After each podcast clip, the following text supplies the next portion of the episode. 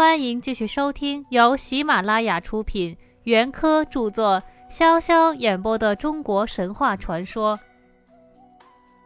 今天我将为大家演播《中国神话传说简明版》正文的第四节《鬼母和烛龙》。除此以外，还有鬼母的神话。这鬼母住在南海的小鱼山，又叫鬼孤神。虎头龙足，蟒眉蛟目，形状奇伟古怪。他的本领更是大极了，能够产生天、地和鬼，一次就能生产十个鬼。早晨生下来，到晚上他就把他的儿子们当点心吃下肚子去。这身份也有点像造物主的身份，可惜是鬼。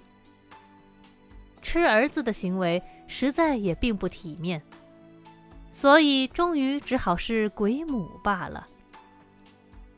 我们要找开天辟地的人物，最后还是不能不想到较早的古籍《山海经》里所记叙的那个中山的烛龙神。这神是人的脸，蛇的身子，红色的皮肤，身子有一千里长。眼睛生得很特别，像两枚橄榄般直竖着，合拢就是两条笔直的缝。这神的本领很大，只要他把眼睛一张开，世界就成白天；眼睛一闭拢，黑夜就降临大地。呼口气就乌云密布，大雪纷飞，成为冬天。吸口气，马上有赤日炎炎，流金烁石，变成夏天。他蜷伏在那里，不吃饭，不喝水，不睡觉，不呼吸。呼吸就成为长风万里。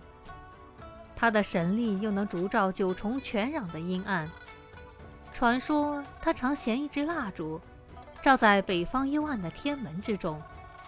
所以人们又叫他烛阴。论起烛龙的形象，实在是很有做造物主的资格了。